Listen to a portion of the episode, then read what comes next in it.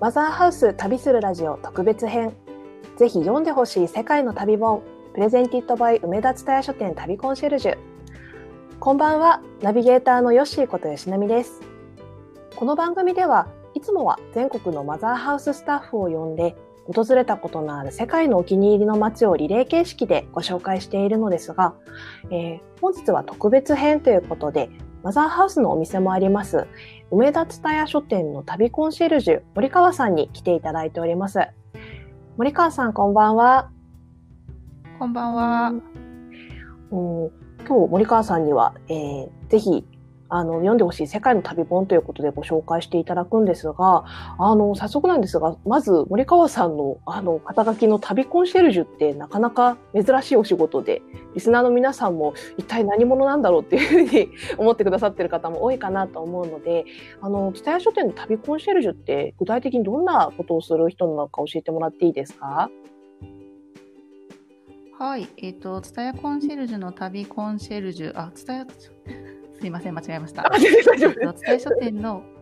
すみません。えっと、伝 え書店の旅コンシェルジュっていうのはですね、えーと、本とか、あとは自分の旅した経験とか、はい、雑貨とかイベントとかを使って、えー、お客さんに旅の面白さを提案していく、えーと、お仕事でして、まあ、あの全国にある蔦屋書店でだいたい4人ぐらいいるんですが、それぞれ全然違った旅の仕方をしてきているので、それぞれの個性豊かなあのコンシェルジュたちがお客さんに旅ってこんなに面白いんですよっていうようなことを伝えていってます。うんありがとうございます。なんか、蔦屋書店って全国にあるので、4人っていうと結構、なんか少ないなというか、選ばれし者かなみたいな感じがするんですけど、他の3人の皆さんに比べて、ね、森川さん自身のちょっとこう、違いというか、なんか、ご自身でこういうのが好きとか、お客様とお話してて、こういうのがお仕事の中で楽しいとかってありますか？そうですね。私はどっちかというと、まあ、そのいわゆるバックパッカーみたいな旅人目線ではなくって、はいはい、とお客様目線に近い旅の仕方をしていることが多いので、まあ、私からお客さんにこういうところが面白かったですよとか、えー、こういうところに行ってみてくださいねっていうことのお話もしつつ、うんうん、逆にお客さんからこんなとこ良かったよってここのご飯が美味しいから行ってみてみたいなことを、えー教えてもらったりするようなどっちかというとこうなんかコミュニケーションを大事にしている、はい、大事にしながらあのいろんなお話をさせてもらってます。えー、すごいなんか4人いると個性が出そうですけどその中では森川さんはお客様の話も聞きながら盛り上げつつなんか教わりながらお互いに面白いところを紹介し合うっていう感じなんですね。そうですね。あの、まあ、私が知らないところをお客さんが知ってたりとか、逆に、うんうんうん、お客さんが知らないところを私が知ってたりとか、なんかそういう補いながらの関係で させてもらってます。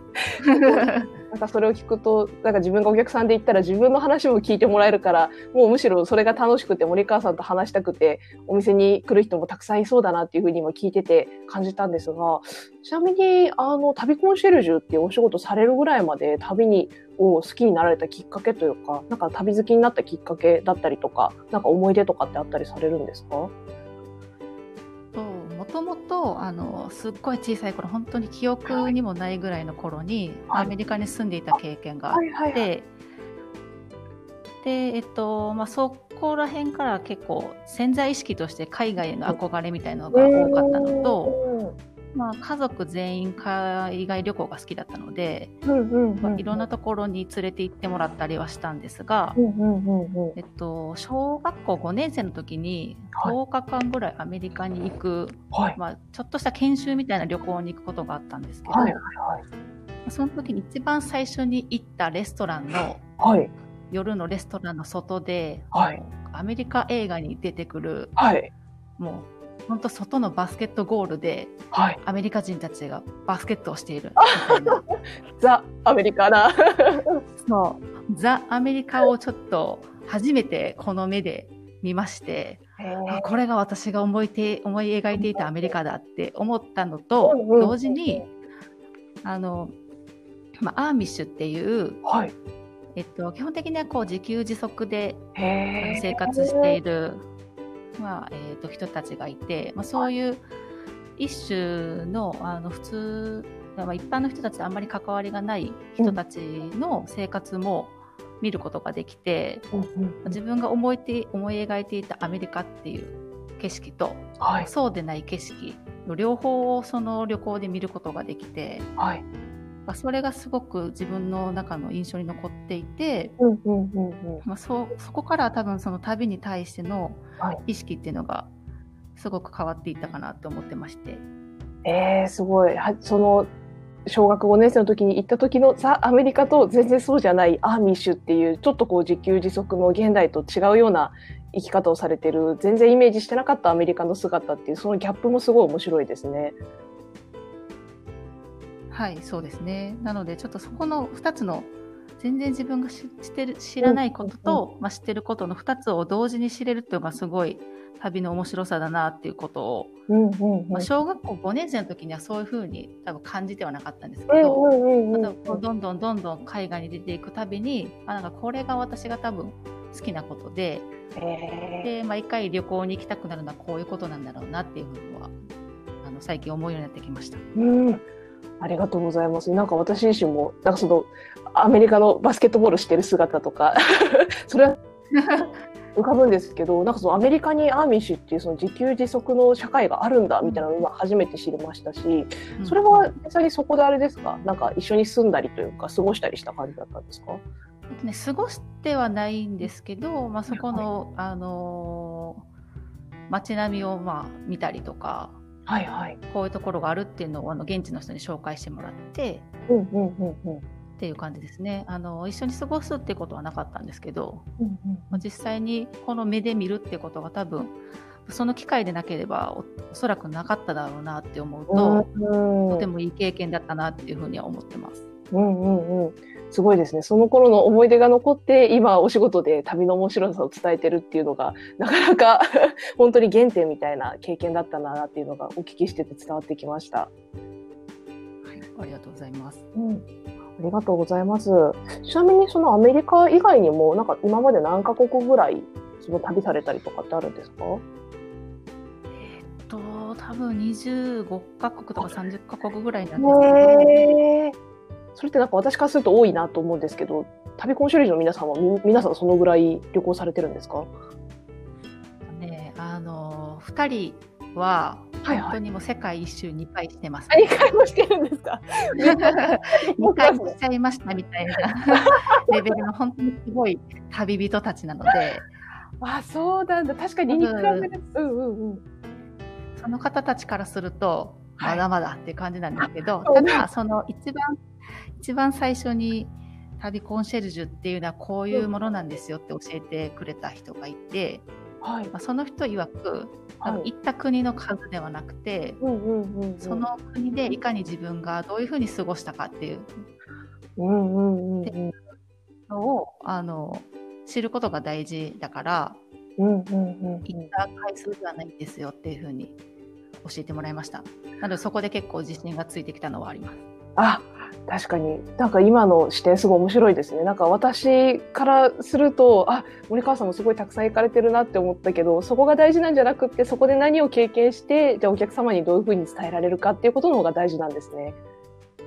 はいそうですねあすごい。ありがとうございます。なんかちょっとこうたくさん行ってればいろいろお勧めできるみたいなことを安易に思ってしまってたんですけどなんかより今のお話を聞いて森川さんのアーミッシュの話とかアメリカのその最初のイメージと違うところと両方を経験する視点みたいなところがすごい面白そうだったのでちょっと早速森川さんのお勧めしてくださる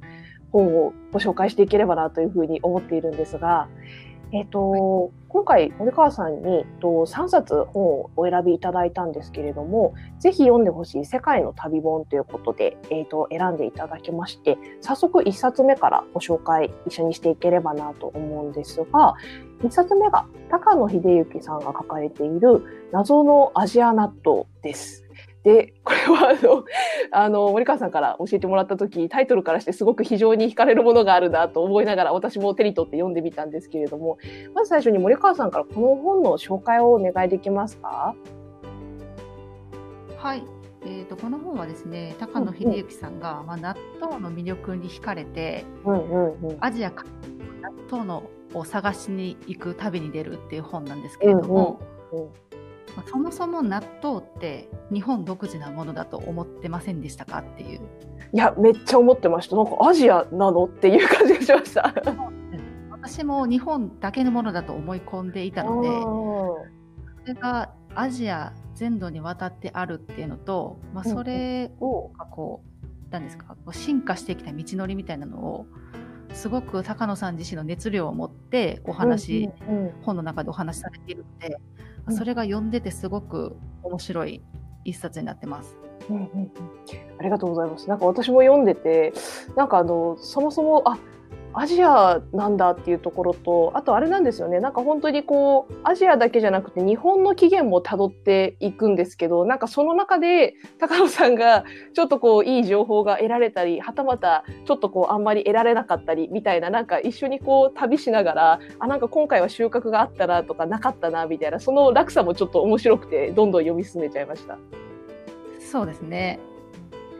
これなんかなかなかなんだろう読んでてまあそれは納豆って身近なものだし気になるけどなんかここまで一つのものを突き詰めて旅するっていうスタイルがなんか自分からするとなかなか斬新だったんですけどこの高野さん自身はなんか具体的になんかどういう何者というかもともとこういういろいろ旅したりみたいな方なんですか？そうですね。なんかあのもともとあの、はい、早稲田大学に在学中に探検部に入っていたらしくて多分そもそも探検っていうのがとっても好きな方なんですけど、はい、で高野さんのモットーが、はいはい、誰も行かないところへ行き誰もやらないことをやり、はい、それを面白いお菓子を書くということらしくて すごい体現してる今に現れているなという。ああそっかそういう背景がある方だったんですね。そうですね。なかなか多分納豆を一つ取ってこんなに広げられる方っていないと思うんですけど、うんうん、それをこう読者を飽きさせず、うん、高野さん自身の目線で納豆の不思議について解いていくっていうのが読み応えたっぷりすぎて、これ一冊よ読んだら本当にもうアジア一周しましたって言ってもいいぐらいの熱量になってます。確かに。なんか私も高野さん自身を全然知らずに読んでたんですけどなんかもう時折この人納豆の専門家なのかなみたいななんか。そうなんですもう読んでる最中にこれ納豆の専門書を私は読み始めたのかって思ってしまうぐらい納豆の作り方について書かれているので。なんか衝撃だったのがアジアのその例えばタイのどこどこ族があの納豆と同じようなものを食べてるんだとか、なんかそのミャンマーがとかって言っていろいろアジアも行くんだけどなんか個人的にはなんか日本のなんか何ですけどなんとか協会みたいなのありましたよね。あそうです、えっと、難しいんでなかなか多分聞いたことある人いらっしゃらないんじゃないかなと思うんですけど全国全国納豆協同組合連合会。それそれそれそれそれ存在するらしくって高野さんはまずそこにアプローチするんですよね。アプローチするんですよね。そうそうそれがもうやっぱりさ視点が違いすぎてまずそういった境界があるのも初めて知ったし本当そうそこにアプローチしてからアジア行こうっていうその熱量がすごすぎて。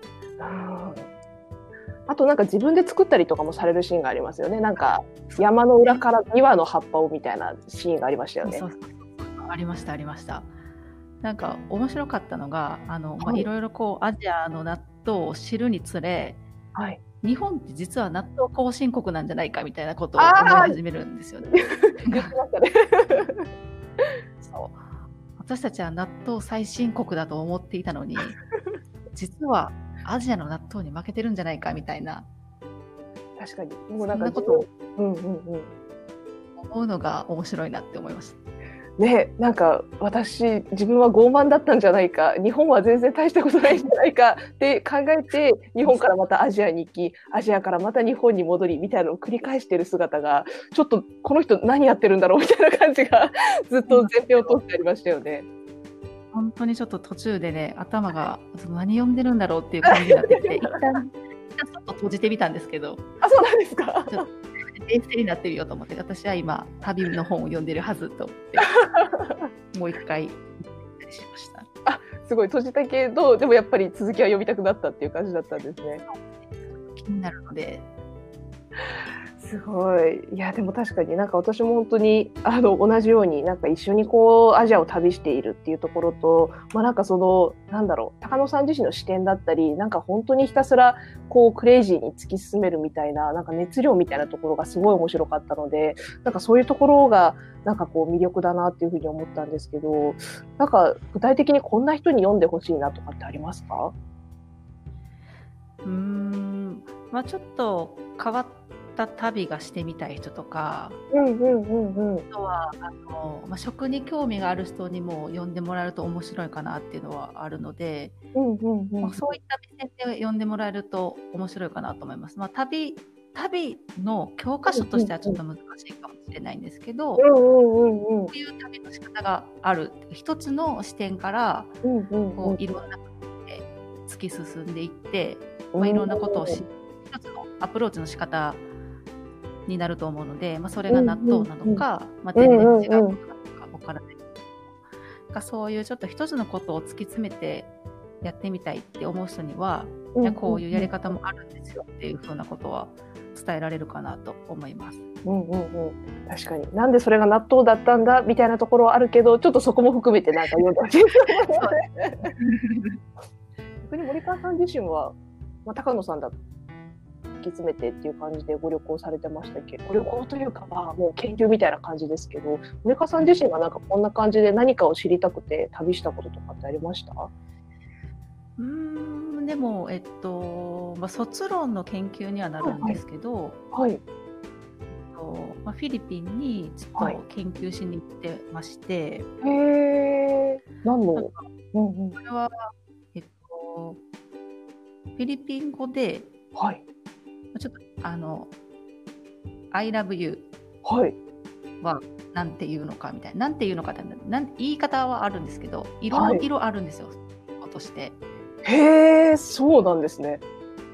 ないんですよね。でそれがた時に誰に当てて使われてるのかみたいなことを研究しに行きまして、はい、そういうことはありましたね。それはあれですか？例えば恋人に対してはこういう言い方とかその家族に対してはこういう言い方みたいなことなんですか？あとはなんか、まあ、小説内ではこれを使うけど、はい、口語だったらこれを使うとか、はい、なんか全然シチュエシチュエーションによってもその言う相手によっても実は違うくって、はい、それを、まあ、エ人たちは本能的に使い分けてる。はい、本能的に 本人たちに聞くと、はいはい、いやみたいななんか何が違うのみたいな感じなんですけど、はい、まあ、こっちのその勉強してる側からすると、はいはいはい、なんでこことここは違うのみたいなことがあって、まあ、それをすごい聞きして面白かったですね。えー、すごい。あ、じゃなんか実際にそのフィリピンに行って、その、それこそ高野さんみたいにフィリピンの中でもこのエリアに行って、このエリアではこういう時はこう言ってるのかとか、また別のところに行ってこういう時はこう言ってるのかみたいなことですか？そうです、そうです。えー、どのぐらい、何日間ぐらい行かれてたんですか？ね、3週間とか1か月ぐらい、1か月近く行ってました。そうなんだ、結構長い期間行かれてたんですね。ました。すごい。あその中で、じゃあ本当にこう、あ、フィリピンの中ではほんの一応規則性みたいなものもありつつ、こういうふうに I love you を使い分けてるんだっていうのが分かったんですね。そうです。まあ、研究結果として、私が研究した中ではこういう結果が出ましたみたいなのを、まあ、あの大学の卒論内で出来上がって、でそれをがあの、はい、すごい面白いって褒めてくれたんですけど、その後の,、はい、あの結果に関しては、はい、次の方に任せますという感じであ卒業しました。引き継いで継続で研究してもらうみたいな感じで。すごい。なんか森川さんのその研究が後日どういう形で引き継がれたのかがめちゃくちゃ気になるんですけど。引き継がれるといいんですけど。続けてね、研究してもらえないパターンもあるけど、されてるといいですね。気になるな。はい。ありがとうございます。いや、なんかてっきり、その、この本、アジア アジア納豆飲んで、これ何の本読んでるんやろって言ってるから、森川さんそういう経験ないのかなと思って聞いたら結構あるなっていうのがちょっと衝撃でした、今。実はありまして。ありましたね。この本は結構ね、納豆のね、納豆専門書といってもまあ、うんうん、いいのではないかっていうぐらいのことが書かれているので、うんうんうんうん、しかすると納豆苦手な人に読んでもらうのも一つ面白いのかもしれないですね。あ確かになんか私だってあのこれ普段そんな納豆、まあ、月1かなぐらいの感じだってこれ読み出してからなんかスーパー行くたんびに納豆が目に入ってちょっと買っちゃうみたいな感じになりましたもんね。なんか謎のこれを読んだ中には、うんうんうん、あの自分も納豆探しの旅に出る人がいるんじゃないかなと 確かにそうですねなんかあの最初パラパラっと見てもそのアジアの納豆で例えばそのせんべい型の納豆だったり納豆を香辛料みたいにね使ってる国もあったりなんかそういう写真を見ただけでもちょっとこう美味しそうだなとか食べに行ってみようかなっていうところにこの辺りにあるよっていうのがねかなり詳細に書かれてますもんね。そうですそうですぜひともこれを読んでいってほしいなと思います。うんうんうんうん。ありがとうございます。ちょっとね、あの納豆が好きな方から旅、クレイジーな旅をしたい方から、納豆が嫌いな方までちょっと幅広く読んでほしいなっていう気持ちになりました。お話ししてて。あったです。ありがとうございます。山川さん、今日早速一冊目ご紹介いただきましてありがとうございました。あ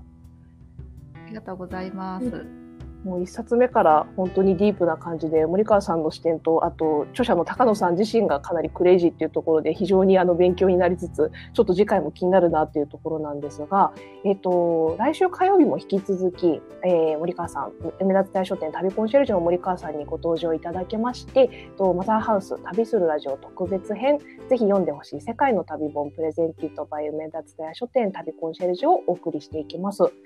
で次回はですねちょっとまた今回の納豆からは、えー、打って変わりまして、えっと、市沼慎太郎さんと、えー、綾野義信さんの本の未来を探す旅ソウル編ということで、ちょっとまたタイトルからして、今度は本屋さんがおすすめする本の旅っていうところなんですけれども、ちょっとあの、次回もかなり気になるんですが、あの次回も森川さんにご登場いただいてお話ししていただきます。森川さんありがとうございました。ありがとうございました。いや森川さんのあのぜひ読んでほしい「世界の旅」もすごい一冊目から面白かったですね。なんか私も読んでいく中であの途中から納豆の本なのか旅の本なのかちょっと訳が分からなくなったっていうところは森川さんと一緒だったんですけれどもやっぱり読めば読むほどこう旅のディープさだったりそんなところがそんなところにつながってとかアジアと日本のあそんなところの意外な接点があったんだとかなんか自分も旅をしながらいろんな視点をもらえるっていうところが本当に改めて気づきになったのでなんか食とか納豆とかってすごい身近なんですけれども旅っていう非日常の中でその身近なものを通してその国だったり地域だったりっていうのを知れる面白さっていうのを教えてもらえるかなと思いますので納豆がお好きな方も嫌いだなっていう方もちょっと一度手に取って読んでみてほしいなというふうに思いました。さて、この番組はマザーハウスのサイトに加えて購読に便利なポッドキャストや Spotify でも配信しております。ぜひ、マザーハウスまたはぜひ行ってほしい世界のこの街で検索、フォローをお願いします。そしたら次回の放送は、えー、来週火曜日10月27日の、えー、夕方5時からです、えー、ではまた来週も一緒に楽しく世界を旅していきましょう。